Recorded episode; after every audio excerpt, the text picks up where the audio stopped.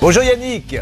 Bonjour Julien, bonjour à toute l'équipe. Merci d'être avec nous sur RTL. RTL. Comment va-t-il? Il habite à Saint-André-des-Eaux. Vous avez déjà été là-bas, Céline? Alors, je n'y suis jamais allée, pour être honnête, donc c'est en Loire-Atlantique. Mais ce matin, je voulais quand même vous parler de serviettes hygiéniques et de tampons. Ça a un lien avec cette ville. Laissez-moi arriver, ma troisième phrase arrive tout de suite.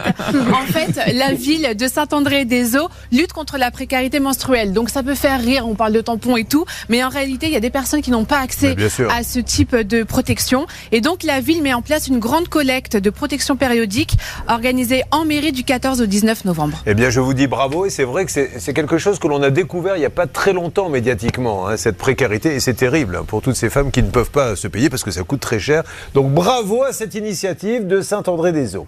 Alors euh, Yannick, c'est pas de ça dont on va parler. On va parler de votre papa qui est décédé il y a peu de temps. Il avait euh, 71 ans quand il avait acheté une voiture sans permis, ces petites voiturettes. Parce qu'il n'avait pas le permis ou c'était parce que ça correspondait mieux à son mode de vie Ça correspondait mieux à son mode de vie puisqu'il avait des difficultés de, de mobilité, notamment suite à un grave accident quelques années auparavant. Il achète quand même cette petite voiture neuve sans permis, 14 889 euros.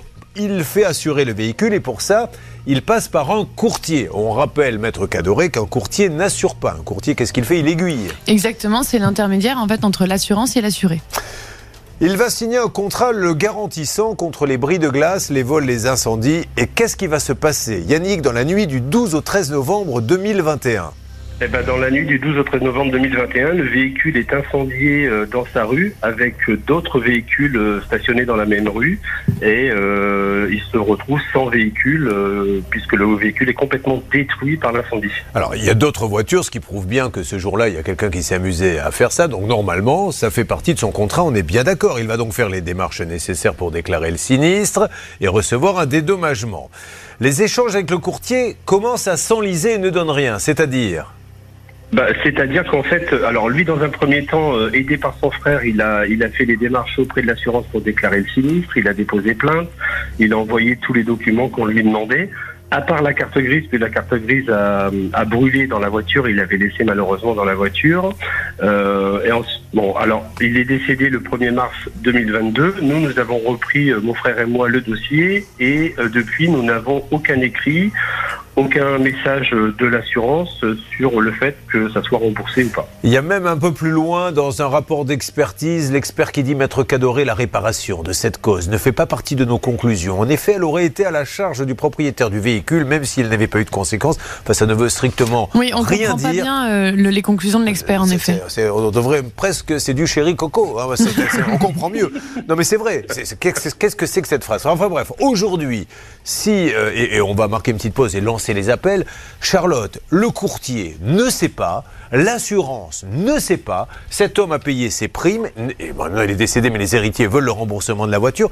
Et on est incapable de lui dire quelque chose. D'ailleurs, on lui répond même plus. Oui, alors d'après ce qu'on comprend quand même des conclusions, c'est que la raison qu'ils invoquent pour ne pas euh, rembourser, c'est qu'en fait la voiture est impossible à identifier. Elle a tellement cramé qu'il n'y a plus ni numéro de châssis, ni, ni numéro d'identification, et la carte grise était à l'intérieur. Donc il n'a même plus de carte grise non plus. bon, mais il y a la cela dit, facture. ça n'est pas de sa faute. Mais il y a la facture d'achat, et puis il suffit que ce monsieur, en plus maintenant il est décédé, que les héritiers disent nous n'avons pas cette voiture, elle a été détruite, Mm. euh, elle ne pourra pas être réassurée. Nous allons appeler parce que là vraiment je trouve que c'est un peu facile de dire on n'indemnise pas, ça va se passer dans quelques instants. Yannick, l'histoire est fou. Son papa a une petite voiture électrique, son papa qui était âgé, la voiture prend feu. Donc là, il faut le rembourser. Il va voir son courtier, puisqu'il avait été voir un courtier. Donc le courtier, c'était, euh, si je ne dis pas de bêtises, Adélie. Adélie nous explique, oui, nous on est courtier, mais en fait, on a redonné ça à un courtier grossiste qui lui-même, alors s'appelle euh. Groupe Zéphyr, qui lui-même l'a donné à l'assurance Wacam. Et aujourd'hui, on ne le rembourse pas parce que comme la voiture a brûlé, il n'y a plus que des cendres. Merci. Euh, et on n'arrive pas à l'identifier. Oui, d'accord. Et la carte grise était à l'intérieur. Ça ne peut, pas- ça peut pas se contenter de ça. Qui a eu, s'il vous plaît, Wacam Wacam Alors, Hervé a eu Waka Waka, mais il n'a pas pu avancer avec ce groupe, parce que donc la directrice générale était occupée à une réunion. Mais moi, par contre, le groupe Zéphyr vient de me rappeler, Julien. Alors Écoutez bien ce qu'ils m'ont dit. Ingrid, qui est la directrice technique du groupe, va euh, positionner un expert sur pièce. Ça veut dire qu'il va récupérer tous les éléments sur pièce et non plus euh, évidemment en l'état, parce que la voiture est en cendres. Et donc, ils vont décider ça mardi prochain. Et donc notre ami euh, Yannick sera rappelé mardi prochain et je pense qu'on va revenir vers un chèque très Bah, rapidement. J'espère parce que ça a pris feu exactement, si je ne Le m'abuse, 13 novembre 2021. il y a un an.